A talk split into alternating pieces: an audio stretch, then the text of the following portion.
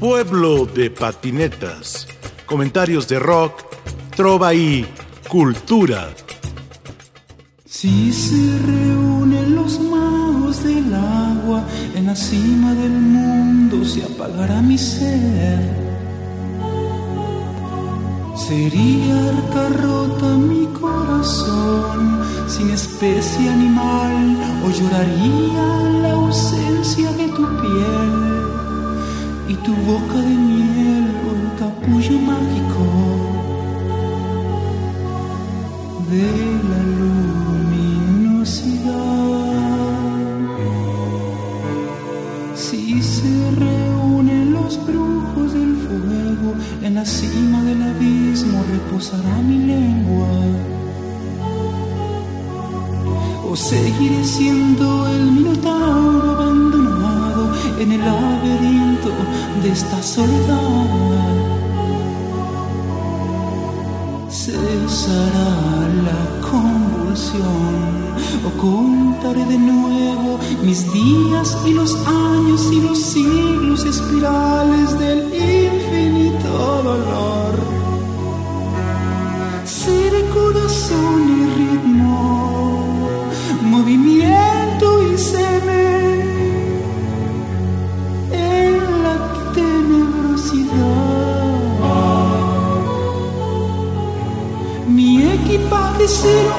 Extraño y el aura de la muerte irá por siempre arrastrando de los cuernos a la vida.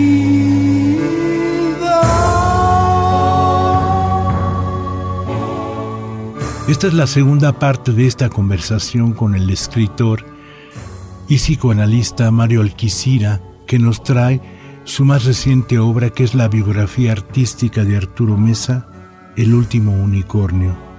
Mario Alquicira, muchas gracias por esta conversación. Gracias, gracias Rafa por la invitación. Es un gusto estar aquí. Si nos quitaran el alma y la música y nos dieran cadena perpetua, de sentir este amor por ti, aun con un corazón de polvo. Sin rostro en lo insondable, sin luz en las pupilas, sin flujo por las venas, solo un sentimiento hecho polen esparcido con tu aliento. Por el campo oscuro de esta soledad.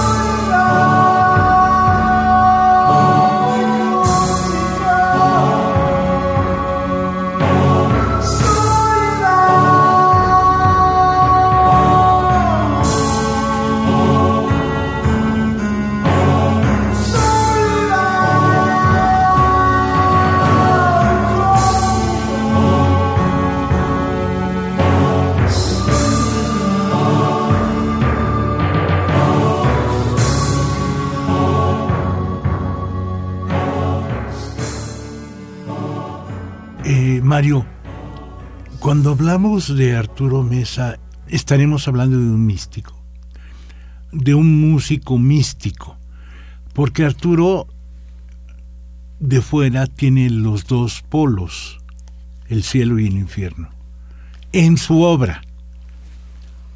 Como ser humano, ¿tú cómo lo ves? De igual forma, eh, maneja mucha energía.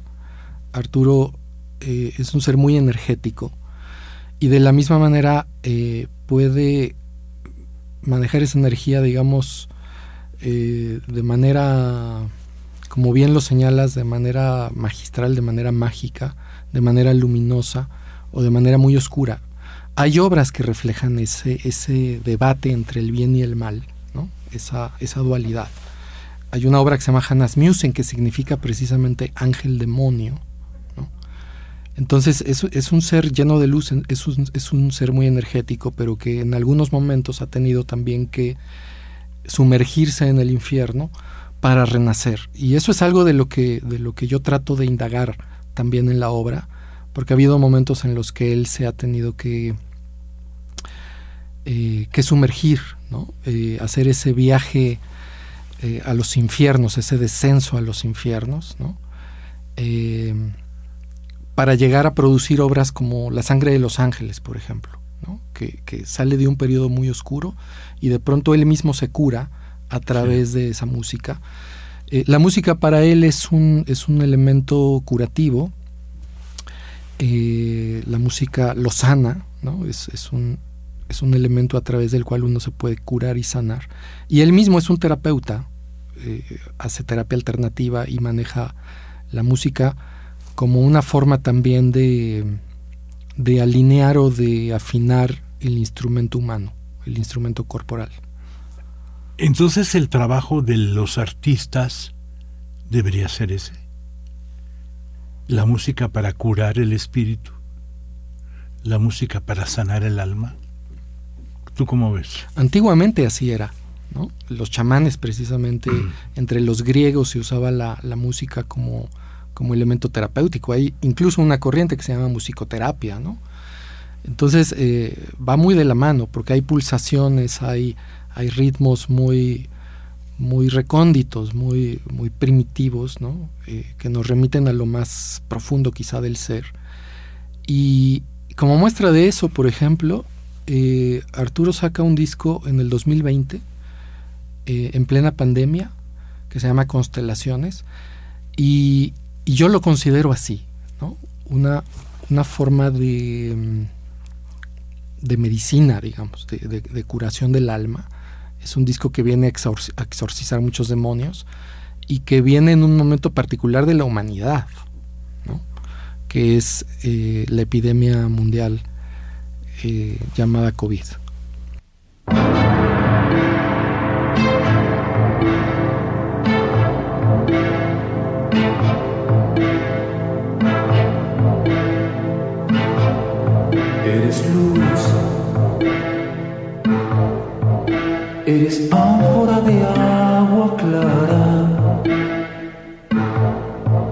Eres pan de flor de harina. Tu canto es una lamparilla que ilumina los senderos. Tu canto es una lamparilla que ilumina los senderos. la turba febril hija de antes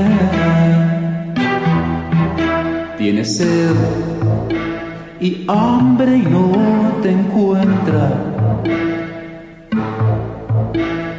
Porque perdidos en la carrera te atropellaron. Porque perdidos en la carrera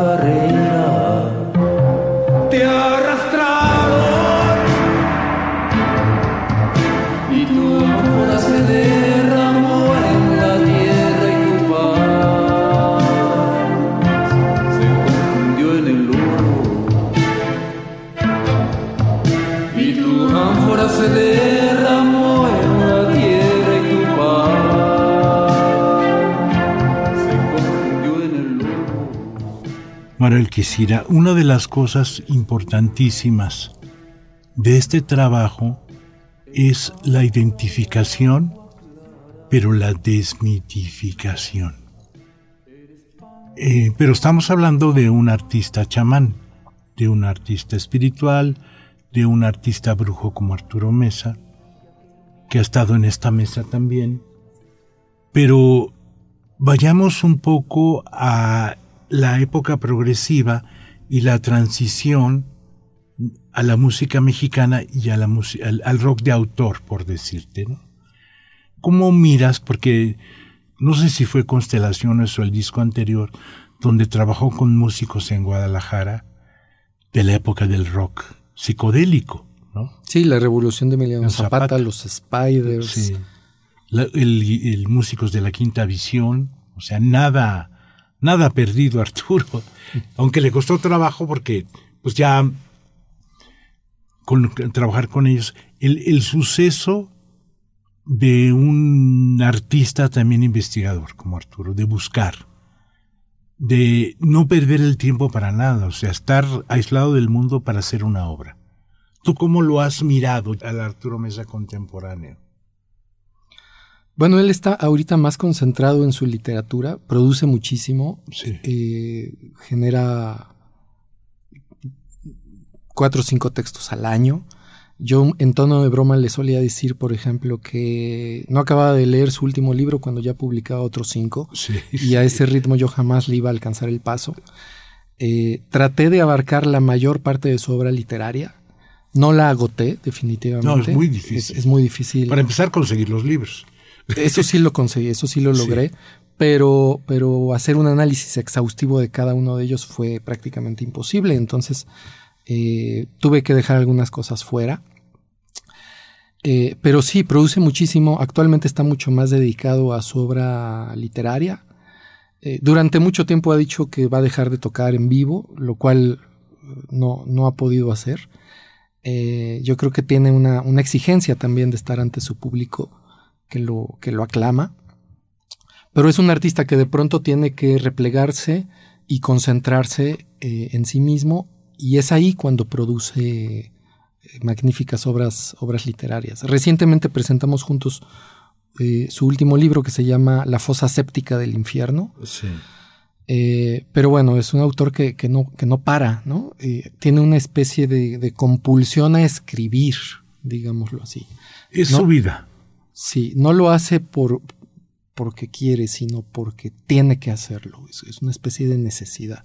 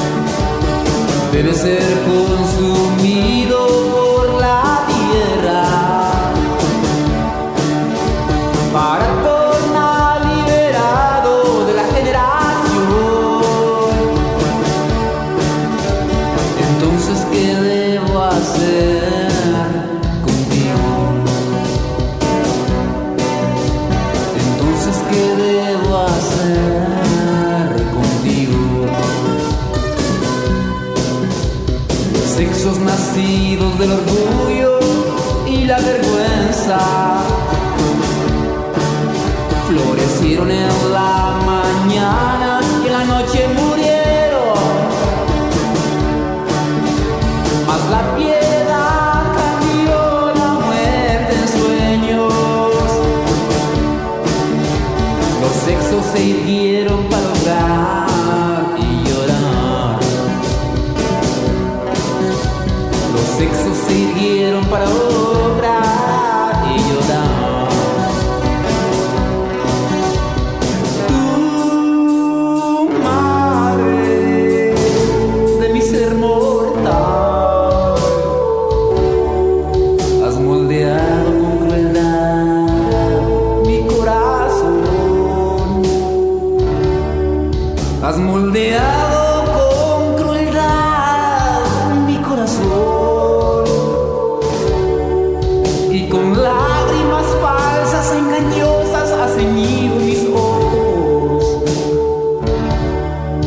Has ceñido mis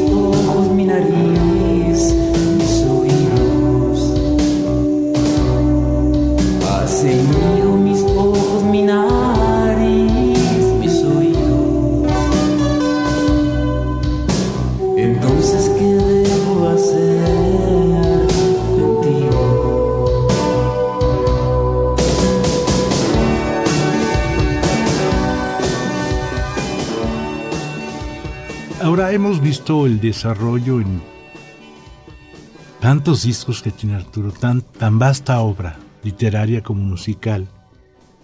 Eh, tú desde la perspectiva del último unicornio, ¿cómo has visto el trabajo independiente de Arturo?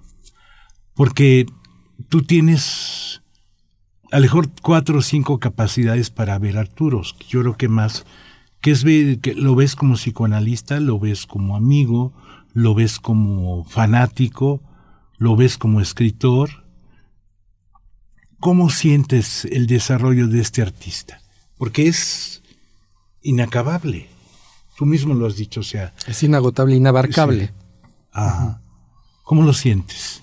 Porque es un artista que ya tiene más de 60 años, ¿no? Y desde el 56, este año cumple 66 años.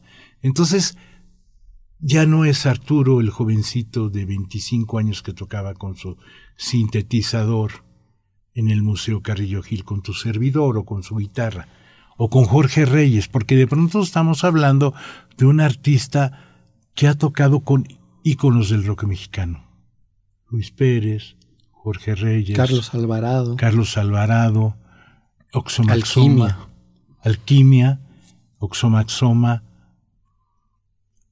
hasta con el movimiento rupestre ha tocado Arturo, que no le gusta mucho hablar de eso.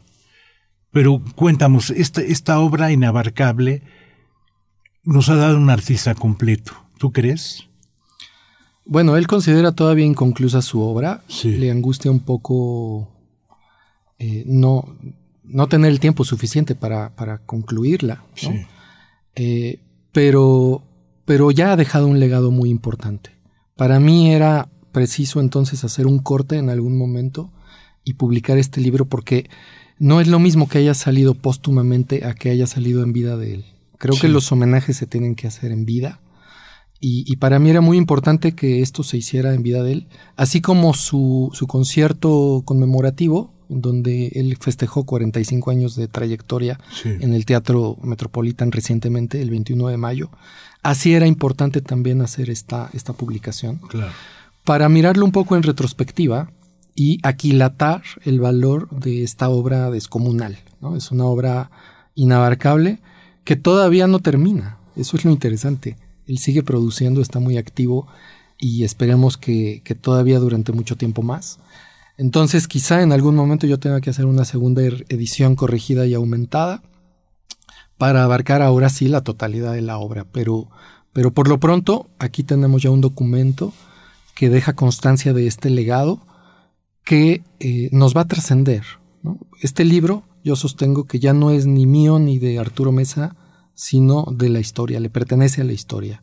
Del rock mexicano. Y el tiempo lo dirá, ¿no? El tiempo juzgará el valor no solo de esta publicación, sino de la obra entera de Arturo Mesa, incluyendo su obra pictórica y literaria, que, que de igual forma es, es impresionante, es magnífica.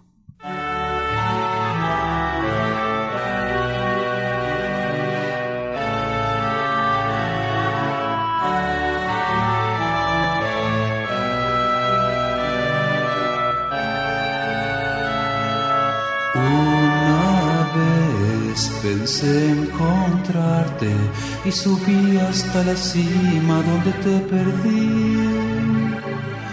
Quise hallar una señal en medio de la sangre de los ángeles. Creí tener derecho a ti y el tiempo oscuro de la tierra me partió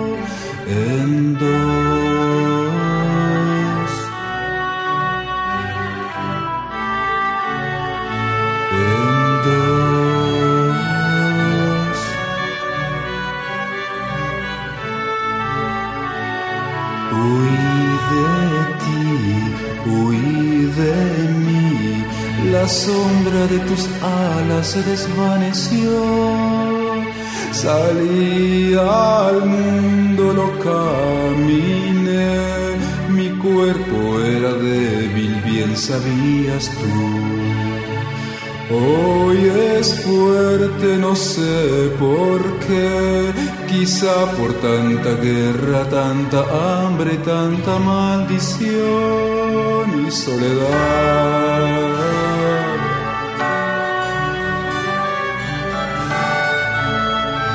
Soledad.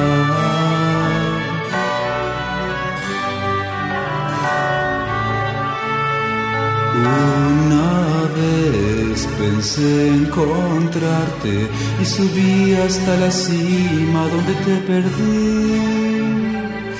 Quise hallar una señal en medio de la sangre de los ángeles. Creí tener derecho a ti y el tiempo oscuro de la tierra me partió en dos. Hay una situación, Mario, que es Mario Alquicira, el escritor, el investigador. Tenemos al artista, de pronto es un ícono Arturo Mesa. Puede estar pegada la fotografía de Arturo en un templo, por su santidad y por su, no quisiera decir, con su doble vida entre el cielo y el infierno.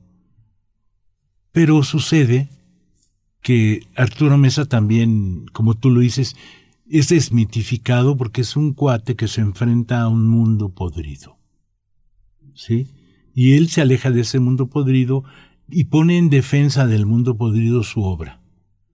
Pero tú eres un detective. El detective Mario Alquicira, ¿cómo se enfrenta ahora o cómo se enfrentó a construir el último unicornio? Porque es, ya está, ¡uh! hagamos una fiesta pero fueron meses de desvelo, años de trabajo, años de trabajo, y llegas con una obra y la gente dice, ay, qué bonito. Pero es la vida que tú has dejado aquí, Mario. Sí, bueno, en primer lugar lo hice con, mucho corazón, con, mucho amor, con mucha pasión. Eh, era uno de los proyectos a los que pues yo le dediqué más tiempo, yo creo, en, en mi vida. Uno de los proyectos editoriales que más tiempo me ha llevado a hacer eh, pero por encima de todo está, está, está la pasión, ¿no? Y está el amor a, a la obra de, de, este músico, de este artista. Eh, y, bueno, finalmente está el resultado final. Entonces, eh, seguramente me enfrentaré también a, muchas críticas. habrá gente a la que no le guste, ¿no? O, o habrá gente que diga que faltó esto o lo otro. Pero lo importante era hacerlo. Lo importante era dejar testimonio de, esta obra y me arriesgué, ¿no? No, yo creo que lo más importante de todo es el riesgo, porque de eso se trata la vida. En ese país todo el mundo habla, pero no se ven las obras. Mariel quisiera felicidades, cabrón. sí, es algo que hay que festejar. Felicidades. Sí. O sea, yo no, dices, estar sentado frente a la máquina durante seis años, corrigiendo, investigando, preguntando, desarrollando una metodología. Y luego regresarse, porque hay cosas que no estaban comprobadas, regresarse a investigar otra vez. Sí, autentificar fuentes, corregir datos. Fue un trabajo muy, muy minucioso. Sí, la Prepa 9, la, la Enebacatlán o la FESACatlán, Oxomaxoma, Boldarepetl, Decibel, Jorge Reyes, y luego la extensa, el, el, el volátil Arturo quemando todas sus naves para hacer su obra. Eso quizá eh, fue, fue lo más difícil. Eh, reconstruir la historia a través, digamos, de, las pistas, de, de los indicios, ¿no? Porque porque no fue algo que estuviera ahí accesible. Fue un trabajo arqueológico, ¿no? de ir como haciendo pesquisas. Y afortunadamente me encontré con mucha gente que se dio parte de sus acervos, de sus archivos. Arturo Romo fue uno de ellos, precisamente de Arturo Romo, por favor. Arturo Romo. Eh, que es un archivista igual que yo. A él le gusta documentar, eh, sistematizar, tener archivos. Entonces eso fue, eso fue crucial también para poder dar cuenta de ese periodo experimental que fue quizá el más oscuro, el más difícil de, documentar porque no es un periodo que yo haya vivido. Yo no, yo no fui testigo de eso. Sí, te cuento un poco. Un día Carlos Alvarado, eh, hijo de Carlos Alvarado Lang, el grabador, y de su mamá restauradora consiguió un trabajo de restauración en el edificio de la Inquisición. Ese capítulo está aquí Sí, sí, sí. Claro. Entonces, en el edificio de la Inquisición estaban Alejandro Montoya, estaba Arturo Romo, estaba Carlos Alvarado.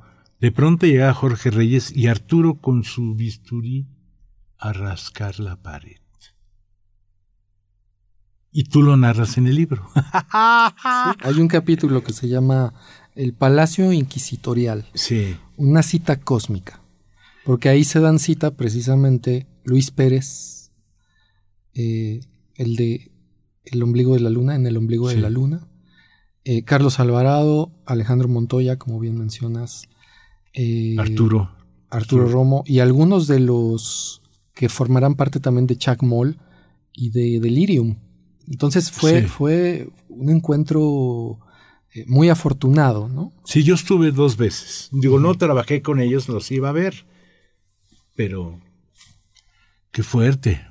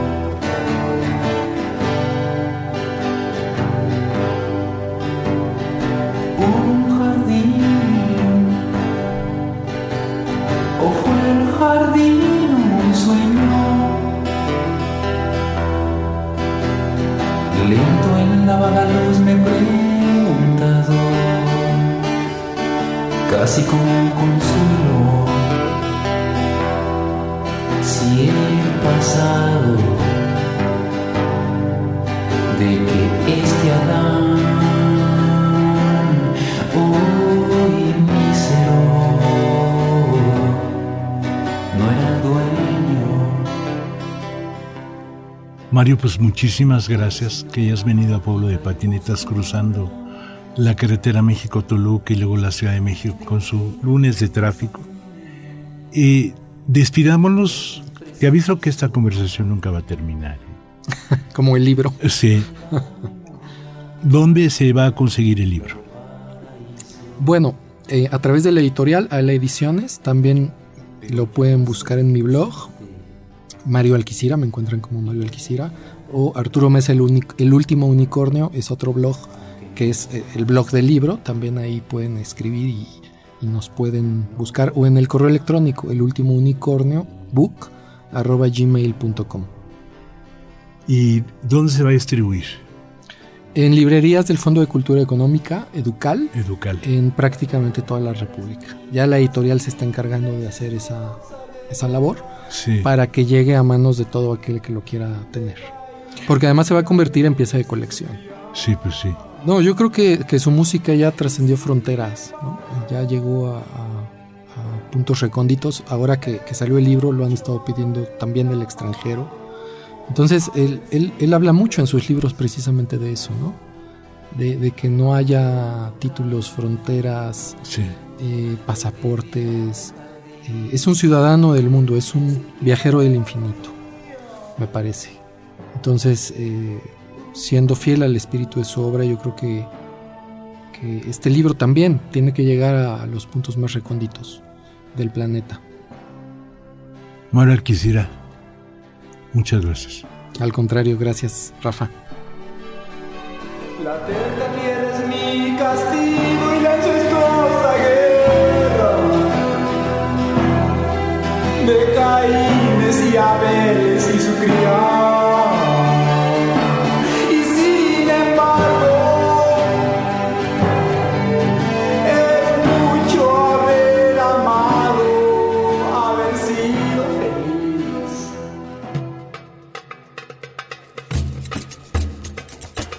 Pueblo de patinetas. Comentarios de rock, trova y cultura.